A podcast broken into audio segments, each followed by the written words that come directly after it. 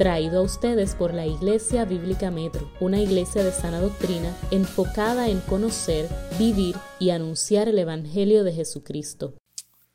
Y tomamos la decisión de que cada mañana, como iglesia, leamos el pasaje de los diez mandamientos completos antes de la predicación. Así que si tiene su Biblia, vaya a Éxodo 20. En la Biblia negra que está por ahí, en algunos asientos, que le llamamos la Biblia congregacional, es la página 76. Esta es la versión que vamos a estar leyendo, Nueva Biblia de las Américas.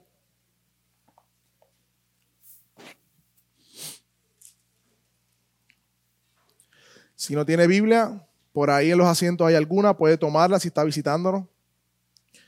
Y si no tiene una Biblia en su casa, se la vamos a regalar para que la pueda leer.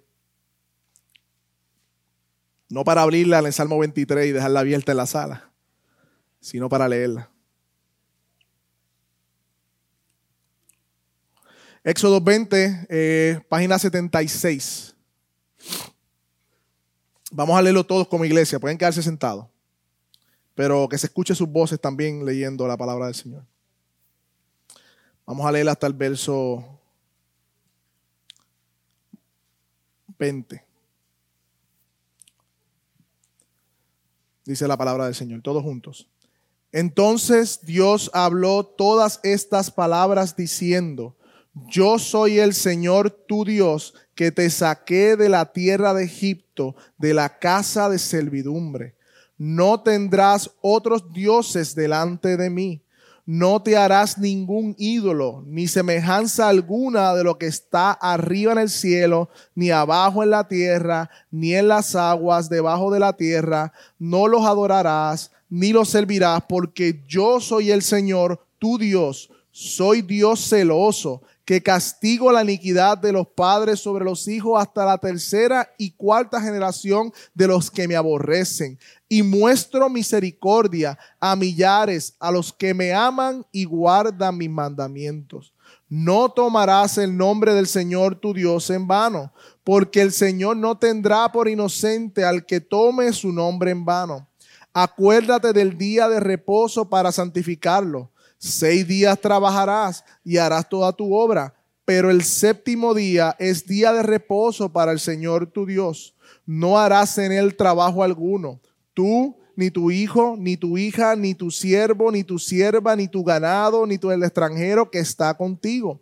Porque en seis días hizo el Señor los cielos y la tierra, el mar y todo lo que en ellos hay, y reposó el séptimo día. Por tanto, el Señor bendijo el día de reposo y lo santificó. Honra a tu padre y a tu madre para que tus días sean prolongados en la tierra que el Señor tu Dios te da. No matarás, no cometerás adulterio, no hurtarás, no darás falto testimonio contra tu prójimo, no codiciarás la casa de tu prójimo no codiciarás la mujer de tu prójimo, ni su siervo, ni su sierva, ni su buey, ni su asno, ni nada que sea del prójimo.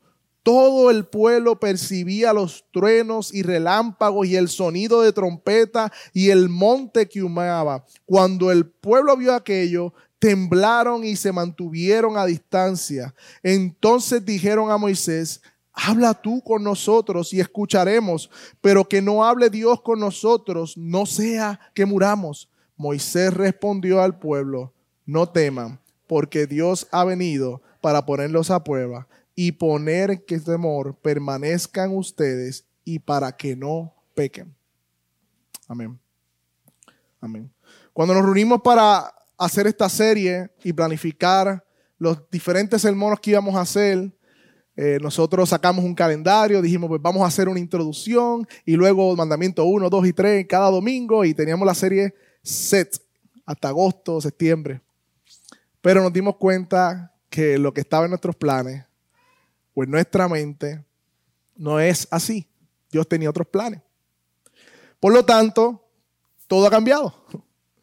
Hemos decidido venir con más calma ante los mandamientos del Señor porque estamos viendo que hay unas implicaciones eh, mucho más amplias eh, que no podemos pasar desapercibidos.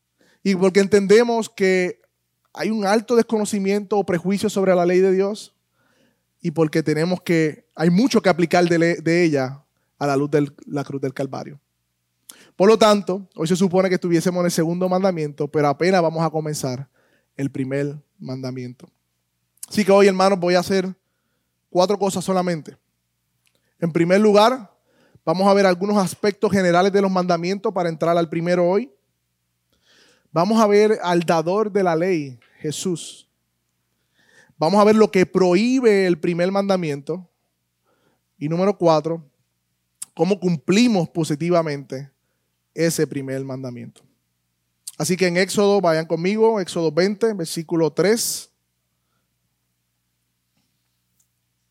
Ese es el pasaje que vamos a, o el texto que vamos a exponer. Y dice el pasaje, no tendrás otros dioses delante de mí. No tendrás otros dioses delante de mí. Y algunos aspectos generales que vamos a hablar ahora para poder entrar en este mandamiento, hermanos, es en primer lugar el cumplimiento pleno de la ley. Ustedes como padres o quizás en el trabajo han tenido la experiencia de que, por ejemplo, si sus hijos están peleando, jugando de mano y usted le dice, no juegues de mano o no pelees con tu hermano, y los hermanos lo que hacen es que se ponen indiferentes unos a otros, no se hablan por semana, no comparten. Y tú le dices, ¿por qué no están compartiendo? ¿Por qué no hablan? ¿Por qué no se están expresando cariño? No, es que tú dijiste que no peleáramos y estamos cumpliendo el mandamiento, no estamos peleando. Pero en realidad eso es lo que usted quiso decirle a su hijo. Lo que estamos diciendo con este ejemplo corto, ¿no? Y esta ilustración, que yo sé que quizás ha pasado en otros aspectos, es que el cumplimiento de la ley tiene una raíz más profunda que el mismo mandamiento. Tiene, va más allá de lo que se está diciendo a manera superficial. No es solo una conformidad externa a la ley, no es solamente que externamente cumplimos con el mandamiento, sino que hay unas implicaciones del corazón que el Señor está trabajando con nosotros. No es solamente una prohibición concreta, sino que esa prohibición de alguna manera nos está llamando a que hagamos lo contrario a lo que se prohíbe. Y en ese sentido, cumplimos la ley verdaderamente, o el mandato, cuando lo hacemos de todo corazón, y entendiendo que no solamente se prohíbe algo, sino que se sugiere lo opuesto.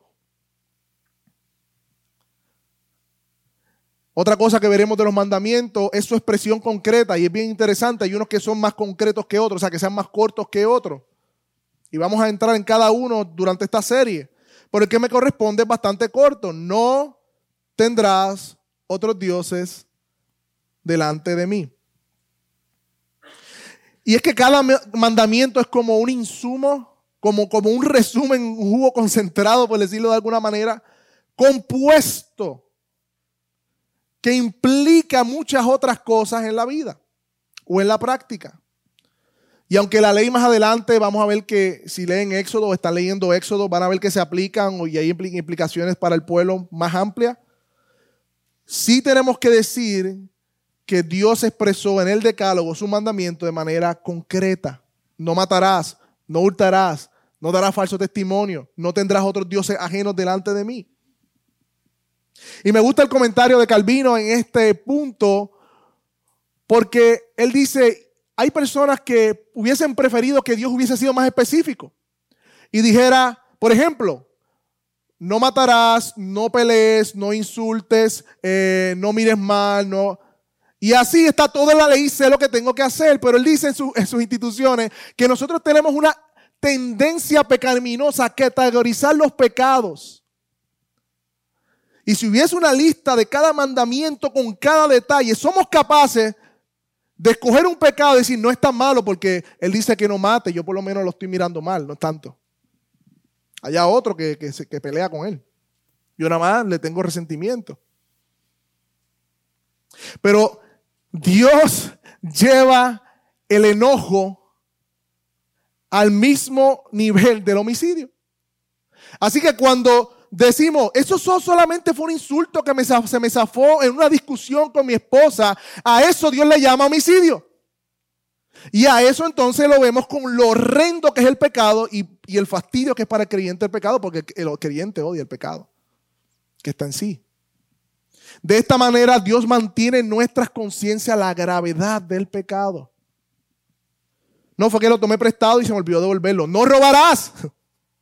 Eres ladrón. Su expresión concreta. Y algo más que vamos a ver para ya entrar en, en el segundo aspecto es la organización de la tabla de la ley. Vamos a comenzar con el primer mandamiento y hay muchas formas que se ha dividido esta tabla.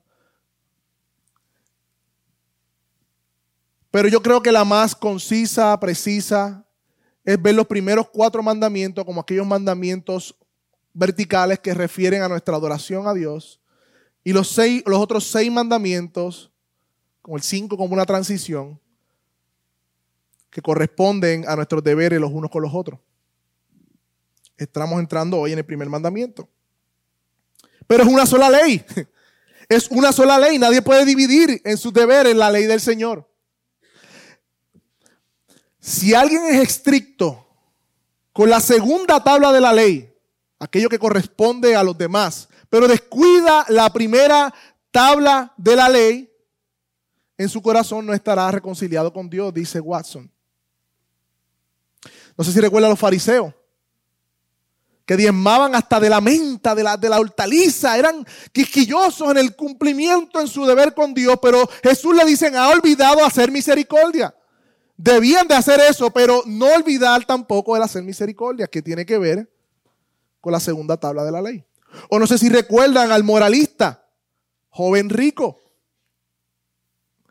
que se presenta, maestro bueno, ¿cómo voy a heredar la vida eterna? Y Jesús le comienza a citar los mandamientos de la segunda tabla de la ley en nuestra división, ¿verdad? No está dividida, pero en nuestra mente, ¿no? Y él dice, todo eso le he guardado de mi juventud. Sí, pues entonces vende lo que tienes y sígame. Su amor no estaba para con Dios. el primer mandamiento lo estaba quebrantando. Por eso no siguió al maestro. Por lo tanto, hermanos, es una sola ley. Aunque podamos dividirla y ver diferentes aspectos. Y en nuestro segundo encabezado, hermanos, hay un dicho por ahí que usualmente es para mal. Se dice, las cosas se toman de quien vienen. Usualmente es para mal.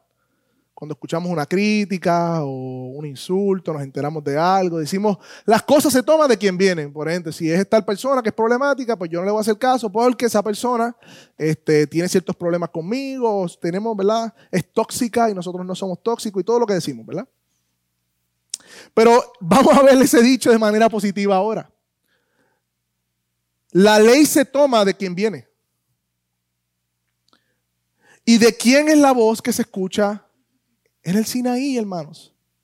¿Quién es el que está allí hablando en el Sinaí, hablando? ¿Qué dice el verso 1?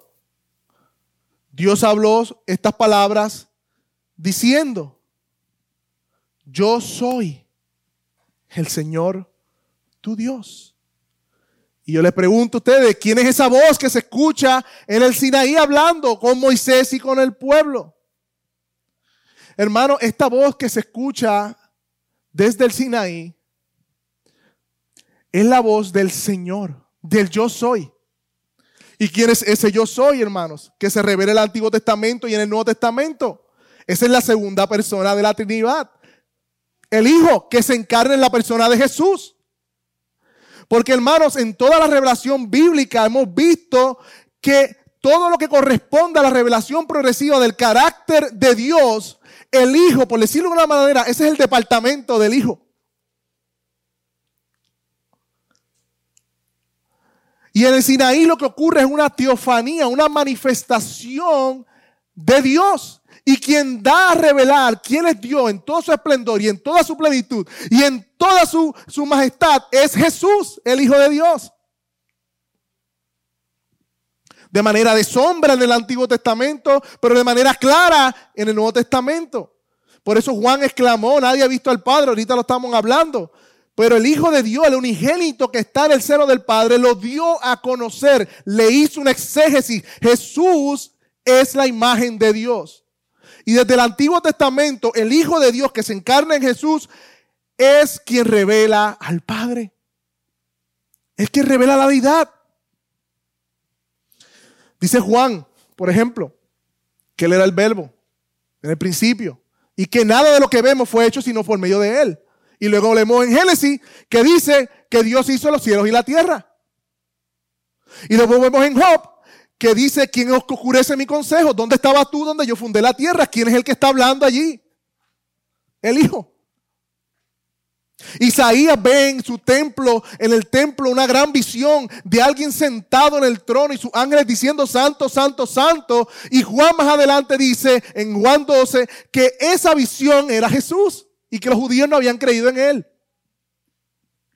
Y diferentes formas que vemos desde el Antiguo Testamento que Jesús va revelando la deidad de Dios. Y esto no es diferente, hermanos, en el Sinaí. Jesús no aparece de la nada en el Nuevo Testamento, sino que se va revelando. Y para que vean más concreto esto, ¿recuerdan qué le dijo la voz de la salsa al diente? ¿Qué le digo a los israelitas quién tú eres, Señor? ¿A quién le digo? Dile que yo soy el que te envía. Y cuando Jesús estaba hablando con los fariseos, le dice, antes de Abraham, yo soy. Y dice que los fariseos cogieron piedras para apedrearlo porque ellos sabían lo que le estaba diciendo. Y la voz que escuchamos desde el Sinaí es la voz del Señor. El yo soy. Santiago 4, hablando de juzgarnos unos a otros, dice, uno solo es el dador de la ley. Uno solo que puede salvar. ¿Y tú quién eres para juzgar a tu hermano? Diciendo que cada siervo le va a dar cuenta a su Señor, hablando del Señor Jesús. Y lo digo porque tendemos a mirar los diez mandamientos como algo del pasado, un Dios que está allá con un pueblo en un monte que no tiene nada que ver conmigo. No, hermano, no veamos esto de esta manera. Dios se reveló en la persona de Jesús más plenamente en el Nuevo Testamento, pero desde el Antiguo Testamento vemos que Él sigue hablando y, es palabra perpetua para nosotros. Tenemos que corregir esos lentes, nuestra visión. Mientras tú y yo estamos aquí sentados, ese Jesús está entronado en su reino, en el cielo, y nosotros estamos leyendo su ley. Esto tiene que ver con nosotros, hermano. ¿Qué implicaciones tiene esto para nosotros, hermano? Cuando Jesús vino a la tierra que dijo, yo no vine a abrogar la ley, yo vine que a darle cumplimiento.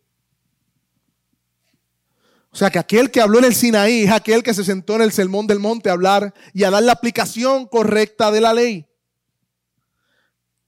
Aquel que habló en el Sinaí fue aquel que se encarnó y él mismo cumplió la ley dada por él, hermano. Y no se queda ahí, hermano. Él mismo tomó la maldición de los, del quebrantamiento de la ley sobre él. Él mismo tomó esa maldición sobre sí murió en la cruz del Calvario para perdonar los pecados de aquellos que rompieron la ley, pero no todo eso, no solo eso, sino que resucitó al tercer día y hoy reina con poder. Como dice Pablo, porque el fin de la ley es Cristo para justicia de todo aquel que cree, hermanos. Así que las cosas se toman de quien vienen. Y nos acercamos ante la voz de nuestro Señor Jesús, hablando desde el Sinaí. Ahora bien, podemos preguntarnos por qué este es el primer mandamiento, la primacía del primer mandamiento, ¿por qué está ahí? Yo creo que nos informa algo el hecho de que ese primer mandamiento esté ahí. Y es que nuestro deber, hermano, nuestro deber es primero para Dios. Él va por delante de todas las demás cosas. Y recordemos el contexto de los diez mandamientos. El pueblo de Israel acababa de salir de Egipto, 400 años de esclavitud, viendo la idolatría de los, de de egipcios. El Señor los salva, los saca, aunque ellos vivían en Gosén, como quiera veían y participaban o compartían la comunidad egipcia y sabían lo que era la idolatría y tener otros dioses. Dios los saca y le da su pacto y le dice, si ustedes obedecen mi voz, será mi especial tesoro. Así que este primer mandamiento que tenemos aquí tiene que ver con una relación de pacto, donde la persona de Dios va primero que las cosas que hacemos. Nosotros invertimos. Pero primero va la persona antes de lo que hacemos. Primero va la persona. Y en este primer mandamiento vemos que Dios exige exclusividad y fidelidad a su pacto. Y hermanos, aquellos que estamos casados y aquellos que piensan casarse, cuando nos casamos entramos en un pacto, en una relación pactual. Y en los pactos hay votos. Y en esos votos son promesas que nosotros hacemos. Y decimos en esos votos, te amaré, estaré contigo, fiel en salud, en enfermedad, en riqueza, en pobreza. Decimos todas esas cosas. Y no importa que cumplamos todas esas cosas, si no hay fidelidad conyugal, de nada vale. De nada vale yo ser un proveedor y no ser fiel a mi esposa. De nada vale.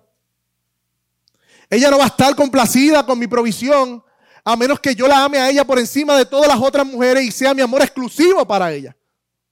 De esta manera, el primer mandamiento que está ahí nos llama la atención de que nuestro deber es primariamente con Dios antes de lo que hacemos, sino de nuestro corazón hacia Él. Y elegir a Dios. Ahorita Reini dijo algo en la clase sobre elegir a Dios. Sí, sí, elegir a Dios significa excluir a todas las demás posibilidades. Este mandamiento pone en contexto, hermanos, de todos los demás mandamientos. Es de donde surgen los demás mandamientos.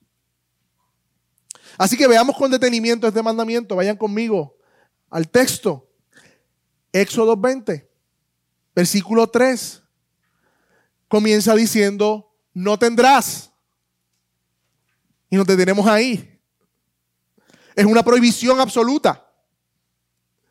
Es una prohibición absoluta. No tendrás. O podrías, no, te, recomiendo que no tengas. No, no, no. Si puedes, no tengas. No, no, no. No tendrás. Otros dioses. No tendrás. Es absoluto. ¿Y sabe qué quiere decir no en el original? No. Qué profundo, ¿verdad? Dios no tolera la idolatría, sí, no la tolera. ¿Qué cosa? Que a eso que le llamamos hoy respetar las creencias de cada cual, para Dios algo intolerante. Y muchas veces hacemos de la tolerancia un ídolo por encima del mandamiento del Señor. Dios no tolera la idea remota de que su pueblo tenga otros dioses además de Él. No, se acabó.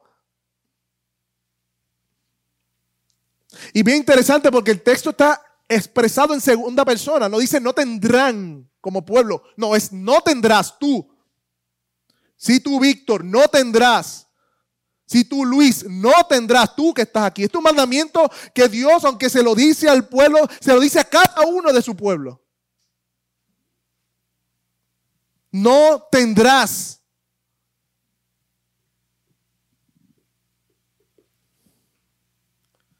Es un llamado personal que Dios hace a cada uno de nosotros, hermano. Yo no sé ustedes, pero el eco de las palabras de Jesús retumba. El mismo que luego habló en el Nuevo Testamento. Nadie puede servir a dos señores. Nadie. Y nadie en el original es nadie. La palabra no tendrás o esa primera frase o esa primera parte de la oración nos habla de una elección. Tener al Dios de la Biblia por nuestro Dios es elegirlo. Es una elección radical que hacemos. Elegirnos únicamente a Él significa amarlo. Pero yo les pregunto algo, hermanos. ¿Podemos amar a quien no conocemos? No, hermano, no podemos amar a quien no conocemos. Mientras más conocemos a Dios, más podremos amarle. Y mientras más amemos a Dios, más podremos obedecerle. Así que hay una relación directa entre el conocimiento y la adoración a Dios. Y esta mañana parecía que habían leído mi sermón. El hermano Misael cuando hablaba de que el amor no es solo un sentimiento. El amor no es algo que sentimos, sino que es una elección que hacemos, una decisión que tomamos. Y esa decisión o elección de no tendrás es exclusiva y es personal, hermano.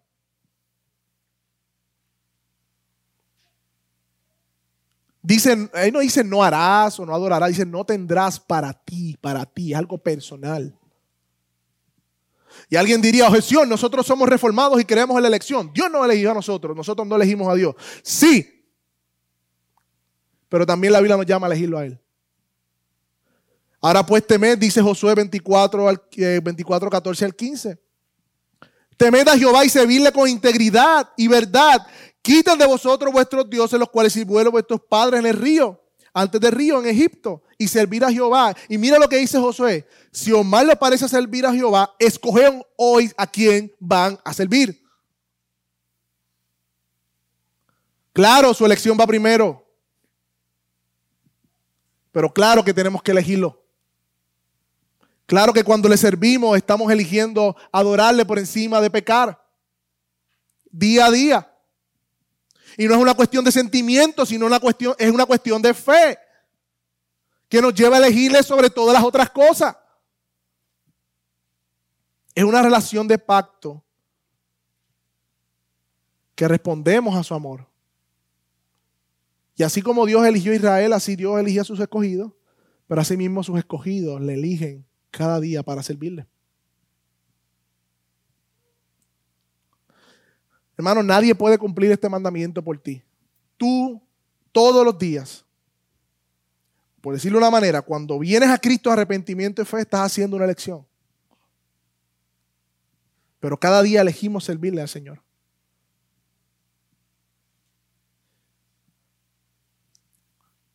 No tendrás, habla de que Dios es un Dios personal. Y nosotros que leemos mucho y estudiamos mucho, tenemos que tener cuidado. Porque a veces podemos cambiar a Dios de ser una persona a un concepto, a una idea. No, hermano, Dios se revela como una persona. Y estamos estudiando los atributos comunicables de Dios. Y en esos atributos comunicables habla de que Dios es amor, que Dios es bondad, Dios se aira contra el pecado. Dios se alegra cuando un pecador se arrepiente. Dios tiene voluntad. Dios se ha revelado como una persona, como un ser, no como una cosa. Por lo tanto, cuando el mandamiento dice no tendrás, está hablando necesariamente de una relación personal con Él, no con una cosa ni con un concepto, ni con una denominación, ni con un libro, ni con una teología, ni con una doctrina, es con Dios. A veces también los cristianos viven con una conmovisión deísta, que es el deísmo, hermano. Es como ese Dios, eh, una filosofía, ¿verdad? Un tipo de corriente de pensamiento que ven que hay una divinidad que hizo el cielo y la tierra. Dicen, sí, el mundo no fue creado al azar, sí hubo un diseño divino, pero está tan lejos allá que no interviene en nuestro día a día. No, hermano.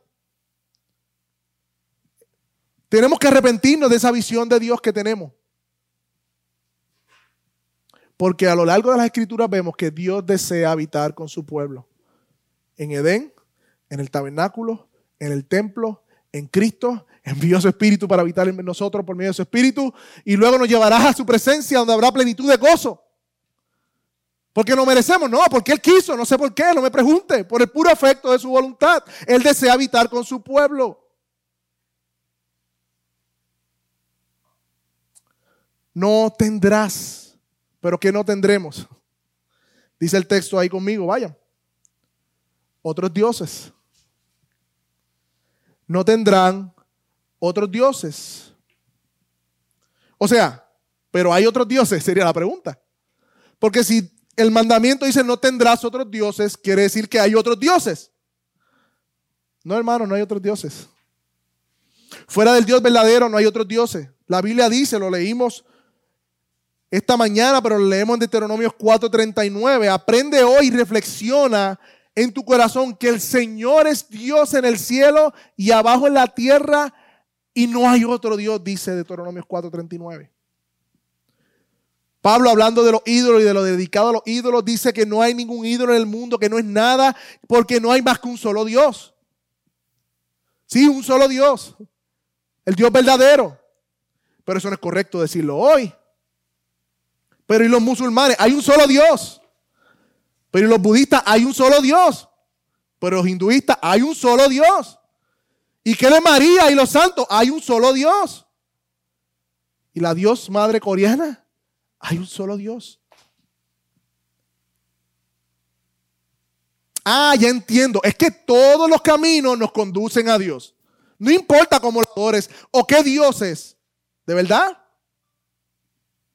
Porque Jesús dijo, yo soy el camino, yo soy la verdad y yo soy la vida y nadie. ¿Y sabe lo que significa en el original nadie? Viene al Padre si no es por mí.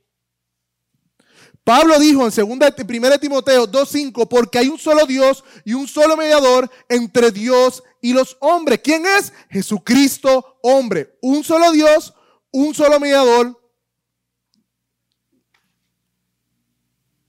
¿Está más claro o, no está claro? Pero entonces, ¿por qué menciona el mandamiento otros dioses como si hubiesen? Y la contestación es, hermanos, porque la mente del hombre que fabrica esos dioses, para él son real, cuando no lo son. Para él son reales. Y lo que hacen es atribuirle todo lo que hace el Dios verdadero a esa, ese ídolo. Y para él son verdad, aunque no lo sean.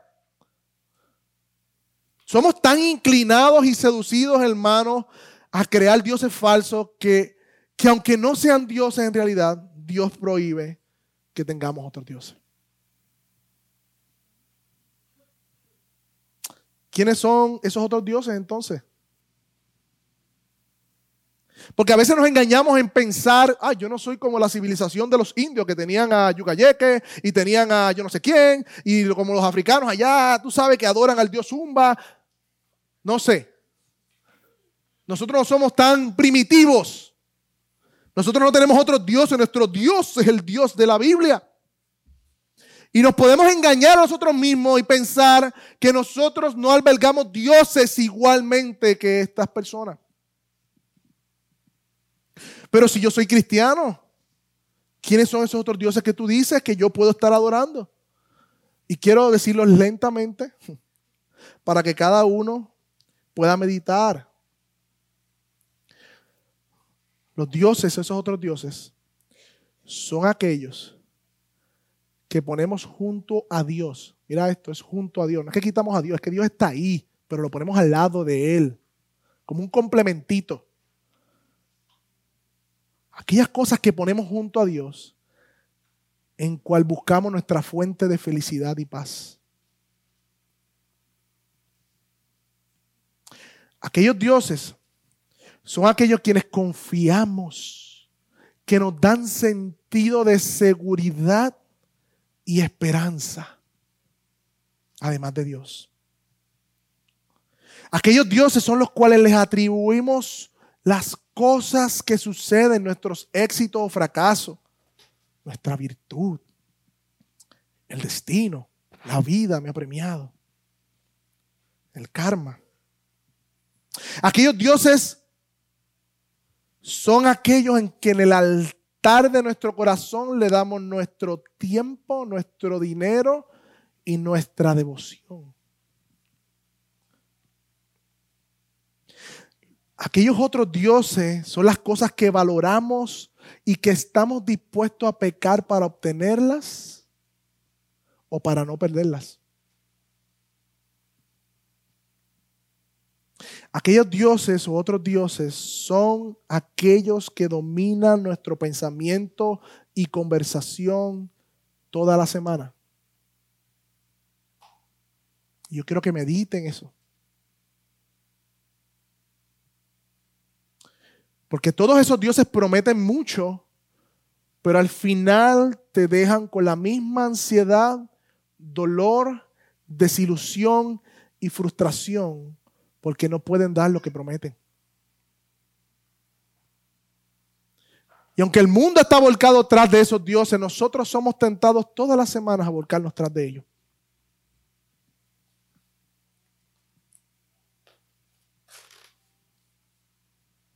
Somos engañados por sus encantos, por sus falsas promesas. Y vemos a otros que, que están cerca de nosotros, familiares, amigos, compañeros, que confían en esos dioses y le va bien. Y nos seduce y compramos esas mentiras. Y para colmo somos tan sofisticados y tan religiosos y respetuosos que no reemplazamos a Dios, los ponemos al lado de Él. Yo te sirvo, Dios, pero si tú me quitas esto. Yo te sirvo, Dios, pero de esto depende mi gozo en la semana. Yo te sirvo, Dios, sí, yo te adoro, pero si me cuesta reputación.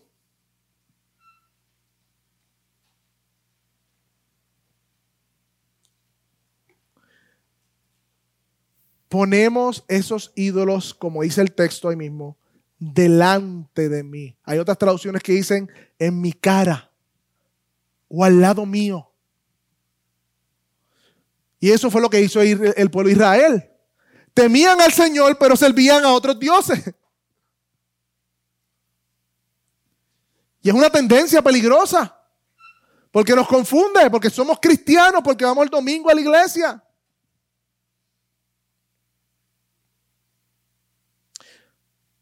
Pero Dios es un Dios celoso, hermano. Y es celoso porque es el único que puede ser celoso con su gloria. Porque nadie más y nada más la merece. Y no admite rival, su lugar es único y será nuestra mayor bien, hermano, si solo tenemos a Dios como nuestro Dios. Pero entonces, ¿cómo se ve este mandamiento cumplido, obedecido en el creyente? Y voy a hablar solamente de dos formas en cómo cumplimos este mandamiento. En primer lugar, cuando le amamos. Y en segundo lugar, cuando confiamos en Él.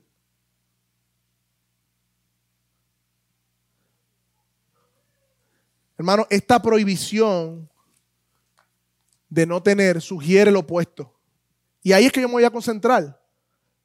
Y podemos abundar de otras aplicaciones de los otros dioses Quizás en la próxima predicación vamos a hacer eso, pero yo quiero abundar y aplicar en la parte de cómo cumplimos este mandamiento, cómo lo cumplimos de manera positiva. Y la primera forma en que cumplimos el mandamiento, hermanos, es cuando nuestro amor es exclusivo para Él. Repito, cumplimos el primer mandamiento cuando nuestro amor es exclusivo para Él. Porque la verdad es, hermanos, que nuestros afectos muestran nuestros amores. Jesús lo dijo de otra manera, donde está tu tesoro, ahí estará tu corazón. Donde está aquello que tú cuidas y guardas y proteges y te dedicas a, ahí estará tu corazón. Por lo tanto, hacemos de, Dios nuestro Dios cuando le amamos. Con un amor sincero, buscándole, hermano, llenando nuestra boca de su conocimiento y nuestro corazón. Este amor se manifiesta en un temor reverente a Él, en una devoción apasionada por su persona y por su obra. Sí, hermano, el amor es una elección. Y amar significa quedarse con lo que hemos elegido. Vamos a ser tentados a adorar a otros dioses, pero amar a Dios significa quedarnos con el Dios que hemos elegido amar. Y el primer mandamiento exige un amor que sea fiel al pacto.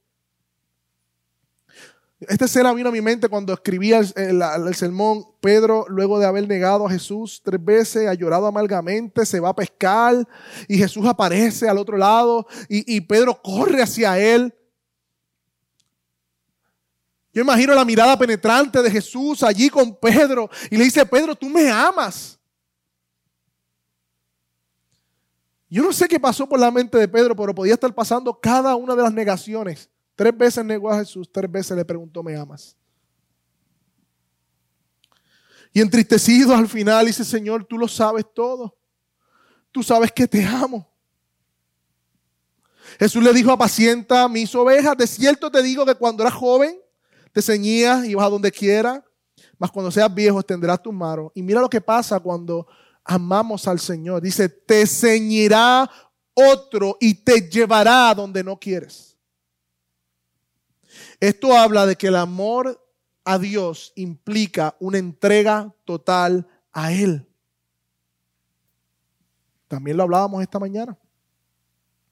Y claro está, hermano, nuestro amor no es perfecto por causa del pecado que muere en nosotros. No estamos ignorando eso, no estamos diciendo que vamos a amar perfectamente al Señor, pero hay dos cosas que sí sabemos a pesar de ese pecado que mora en nosotros. En primer lugar, Jesús, el dador de la ley, cumplió esa ley perfecta en mi lugar. Él sí amó al Señor Jesús. Él sí dio su vida por, por, por nosotros en obediencia a Él. Él sí complació al Padre como nosotros nunca más vamos a poder hacer y lo hizo en nuestro lugar. Y aquel que pone su fe en Él delante de Dios, ahora mismo Dios está complacido con la vida del creyente porque está en Cristo. Y Cristo amó perfectamente a Jesús. Hermano, esa noticia debe llenar nuestra alma de gozo y de plenitud para que entonces salgamos a amar a Dios. No perfectamente, no, no, yo lo sé, pero sinceramente. Además, Dios ha derramado el Espíritu Santo sobre nosotros, ha derramado su amor para que podamos, amarle y vencer el pecado, amándole a Él por encima de todas las cosas, hermano. No solamente tenemos el consuelo del Evangelio, sino que tenemos al Espíritu Santo que nos ayuda a amar al Señor. Podemos amarle sinceramente, sí. ¿Y tú sabes lo que implica?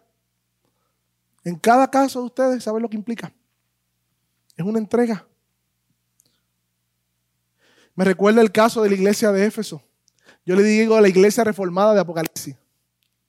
Eso era lo, lo reformado. Conozco tus obras, tu fatiga y que no puedes soportar a los malos y has sometido a prueba a los que dicen ser apóstoles y no lo son. Esta gente estaba por la línea doctrinalmente. Esta gente se había esforzado en el estudio y el conocimiento de Dios y había dicho, tú no eres apóstol, eres un falso, porque conocía las escrituras. Esta gente estaba, era los reformados de Apocalipsis. Tienes perseverancia, has sufrido por mi nombre y no has desmayado, te has mantenido. Pero el Señor le dice, tengo una cosa contra ti, has dejado el primer amor.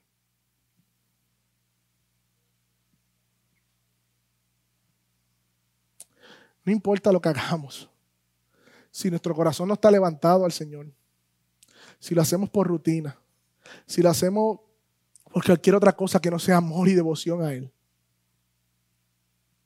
Él lo sabe.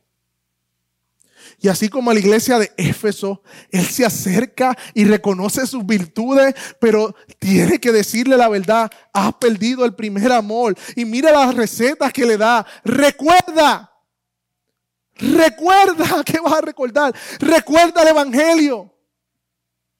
Recuerda de dónde has caído. No solamente recuerdes la gracia de Dios, no solamente recuerda el amor de Dios, arrepiéntete, Cambia tu mente. El Evangelio no está ahí para que nos quedamos sentados, wow, qué gran amor del Señor. No, el, amor de Dios nos confronta Y nos lleva a cambiar de mente. Es imposible entender el Evangelio y quedarse tranquilos. Queremos salir corriendo. Porque hemos entendido el amor de Dios. Y no solamente arrepiéntete de mente, haz las primeras obras. Haz las primeras obras que hiciste al principio. Hermanos, tener a Dios por nuestro único Dios es amarle exclusivamente a Él. Y en segundo lugar, hermano, ¿cómo cumplimos el mandamiento positivamente, de manera positiva? Es que cumplimos el, primer mandamiento cuando confiamos en Dios como nuestro único Dios. No solamente amor, no solamente reverencia, sino también la confianza. Hacemos de Dios nuestro Dios cuando confiamos únicamente en Él y en nada ni nadie más. De hecho, es la confianza que detecta la idolatría. Por eso el salmista en Salmo 135, 15 al 18 dice, los ídolos de las naciones son de oro, de plata, obra de las manos de los hombres, tienes boca, no hablan, tienes ojos, no ven, tienes oídos, no escuchan, no hay tampoco aliento en su boca hablando de los ídolos, pero mira lo que dice el 18, los que los hacen son semejantes a ellos, sí, todos los que en ellos confían. Ellos hacían de los ídolos su Dios porque ponían su confianza en los ídolos. Salmo 27 dice, algunos confían en carros, otros en caballos, pero nosotros en el nombre de nuestro Señor confiaremos. Pero ¿qué es confiar? Hermanos, confiar es depositar en alguien la seguridad de cualquier cosa. Confiar significa encargar a alguien el cuidado y la atención.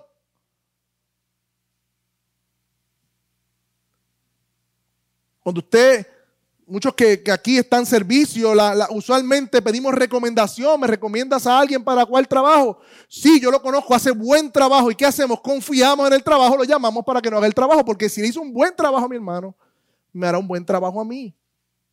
Confiamos en la persona por el testimonio de otra. Pero Dios nos invita a cada uno de nosotros que no confiemos simplemente por el testimonio de otros, sino que confiemos en Él por nuestro propio testimonio por nuestra relación con Él, con Él. Y esto nos habla de una estrecha relación nuevamente entre el conocimiento de Dios y la confianza que tenemos en Él. Hermanos, este es el fundamento para permanecer firmes en la prueba. Conocer al Dios que servimos. Conocer su amor. Conocer su gracia. Conocer su soberanía. Hace poco hablábamos con una persona y hablándole un poco de lo que estamos pasando. Nos enfocamos en el tema de la soberanía. Y comenzamos a decir, no, Dios es soberano, Dios tiene control, Dios todo lo otro. Pero como estamos hablando de los atributos de Dios en la mañana, Dios no solamente es soberano, Dios es bondadoso. Dios es sabio que, como decíamos esta mañana, conoce los mejores medios para los mejores fines. Dios es amor. Dios es misericordia. Y si lo dejamos en la soberanía sería temible. Porque no podríamos confiar en un Dios soberano si no supiéramos que es amoroso. Así que no solamente la soberanía nos consuela en las dificultades, sino también el amor de Dios nos consuela en las dificultades. Y eso nos ayuda a confiar en Dios, el que conozcamos su carácter. Y hay un ejemplo bíblico que cuando pequeño recuerdo lo leí en mi Biblia Dios habla hoy, que era de ilustraciones, ¿me acuerdo? Y quedé marcado con esta, con esta historia bíblica. Quedé marcado. Y cuando, mientras escribía, vino a mi memoria, y es la historia del rey Ezequías. El rey Ezequías, en Segunda de Reyes 9:19, había hecho todo conforme al Señor. Quitaron los altares, quitaron la idolatría, de hecho, ese era, contemporáneo con el profeta Isaías. Pero de momento el rey de Asiria ve la prosperidad de Ezequías y el pueblo y va y citea la ciudad, la, la rodea. Y le manda a decir a Ezequías, no te engañe tu Dios, hablando de Ezequías, mira qué bravo, en quien tú confías, para decir que Jerusalén no va a ser entregada en mi mano, rey de Asiria. He aquí, tú has oído lo que han hecho los reyes de Asiria, todas las tierras destruyéndolas. ¿Escaparás tú? Miren la amenaza que le hicieron al rey Ezequías. Todas las naciones alrededor nuestro han sido borradas por mi mano, dice el rey de Asiria. Tengo la data, tengo las probabilidades, tengo la fuerza, tengo el armamento, te tengo sitiado. ¿Tú crees que Dios te va a librar a ti de mi mano? Ezequiel escucha las noticias y, ellos comenzaron a hablar hasta en el idioma hebreo para demedrentar al pueblo. Y ellos decían, no hablen en hebreo, que, lo, que, hablen, en arameo. No, no, que vamos a hablar en hebreo para que ellos entiendan y tengan miedo. Pero Ezequiel dice, animado, esfuércese, no teman ni tengan miedo del rey de Asiria. Pero ¿por qué esa confianza de Ezequiel? Porque él dice que con él está el brazo de la carne mas con nosotros está Jehová nuestro Señor para ayudarnos a pelear la batalla. Oh hermanos, qué confianza tú expresó este rey. Isaías profetiza, dice, Dios lo va a entregar en tu mano. Pero el rey de Senaquerib insiste y le envía unas cartas. Y esas cartas vuelven a amenazar y a insultar a Dios y al pueblo y están sitiados en una situación horrible. ¿Y sabe lo que hace Ezequiel? En 2 de Reyes 19, 14, tomó las cartas en la mano de los embajadores y después de haberlas leído, subió a la casa de Jehová y las extendió en el altar y oró. Oh, hermanos, ¿qué hacemos cuando llegan noticias? ¿En dónde está nuestra confianza? Él tomó las amenazas, las puso delante del Señor y comenzó a orar. ¿Eso no es confiar? ¿Se parece a nosotros o corremos al brazo de la carne? Corremos a nuestras circunstancias. ¿A quién nos va a ayudar? ¿A quién conocemos? ¿A dónde corremos en momentos de necesidad? Eso demuestra en quién confiamos. Y hacemos de Dios nuestro Dios cuando ponemos nuestra confianza en Él. ¿Sabes lo que dijo en la oración? Tú eres Dios de todos los reinos de la tierra. Él reconoció que el Señor es soberano aún sobre los asirios. Y que si los asirios estaban ahí, aseteándolo, ¿sabes? Seteándolo para emboscarlos y destruir la ciudad, era por la mano de Él. Él no negó la realidad. Él se amparó en la soberanía y en la gracia del Señor. Tú hiciste el cielo y la tierra. Inclina, oh Señor, tu oído. Oye y abre, oh Jehová, mis ojos, tus ojos y mira las palabras que este rey ha dicho para blasfemar contra ti, Dios viviente. Es verdad, dice él. Es verdad que los reyes de Asiria han destruido las naciones. Él no niega la realidad. No estamos hablando de una, de una, de una fe tonta, de una fe sin. No, él no niega la realidad. Pero por encima de la realidad, Él confía en el Dios de la realidad. Ahora pues, oh Dios nuestro, sálvanos, te ruego, por tu mano, que sepan todos los reinos de la tierra que tú eres el Señor. Esa fue su petición. Al otro día dice que el ángel del Señor descendió, mató más de 158 mil soldados. Y el rey se fue humillado, como profetizó Isaías. Y allá en su templo lo mataron sus propios hijos. Qué hermoso. Pero me gustaría dar un último ejemplo bíblico de confiar en medio de la adversidad. De confiar en Dios. Y este es el de los jóvenes hebreos en Babilonia. Hicieron un edicto. Todos debían postrarse ante la imagen. Y estos jóvenes hebreos no eran eh, del pueblo, ellos eran eh, parte del gobierno de Babilonia, tenían a cargo una de las provincias. Y ellos sabían que el rey sabía de su fe. Por eso cuando el Nabucodonosor le dice, ¿por qué no se postra? Dice, nosotros no tenemos que darte excusa de esto porque ya tú sabes, como quien dice, que nosotros no nos vamos a postrar. Y el versículo 17 dice, he aquí nuestro Dios que vino puede librarnos de tu mano, porque Él preparó un horno de fuego para aquellos que no se postraran ante la imagen, tirar a ese horno de fuego a todas las personas que no reverenciaran la imagen de Nabucodonosor. Pero estos jóvenes le dicen al Dios a que nosotros servimos nos puede librar del horno de fuego y de tu mano, oh rey. Pero sepa que si no nos libra, no serviremos a tus dioses. Ni tampoco adoraremos a la estatua que has levantado. Estos jóvenes fueron tomados en un horno siete veces calentado más fuerte y fueron tirados al horno de fuego. No fueron librados de la prueba, hermano. No fueron librados. Pero ellos dijeron que aunque no fueran librados, no van a adorar a otros dioses que no sea el Dios de Israel. Ellos confiaban en su Señor a pesar de que podía costarle la vida. Pero en el versículo 24 dice que el rey Nabucodonosor se espantó y se levantó apresuradamente y dijo a su consejo, ¿no echaron ustedes tres varones atados dentro del fuego? Ellos respondieron, sí, es verdad, fueron tres. Él les dijo, yo veo cuatro varones sueltos que se pasean en medio del fuego sin sufrir ningún daño y aspecto. Y el cuarto es semejante al Hijo de los dioses. Otra teofanía. Dios aparece en la persona de su Hijo preencarnada en medio del fuego porque ellos confiaron en su Dios. Y aun cuando salen, ni olijan a quemado. Oh hermano, esto no, no, nos lleva a nosotros a, a ver en qué estamos confiando nosotros, en quién estamos confiando. Estamos haciendo de nuestro Dios nuestro Dios cuando confiamos en Él. ¿Cómo vas a responder, iglesia? ¿Cómo vas a responder hoy?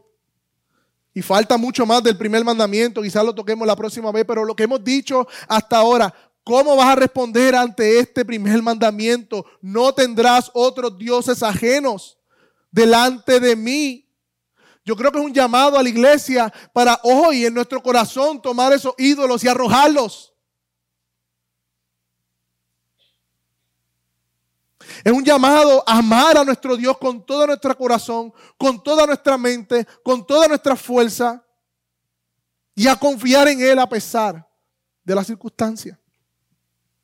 Oh, pero al no creyente, aquel que no ha entregado su vida al Señor. Aquel que todavía piensa que se podrá parar delante del trono, como leímos en el catecismo, y salir absuelto porque se ve como una buena persona. No has entendido la ley de Dios. La maldición y el castigo de la ira caerá sobre ti si hoy no corres a refugiarte en Jesús que te llama salvación. Para que puedas vivir verdaderamente, para que puedas amar verdaderamente y para que puedas confiar verdaderamente en Él. Que el Señor nos ayude, hermano. Oramos al Señor.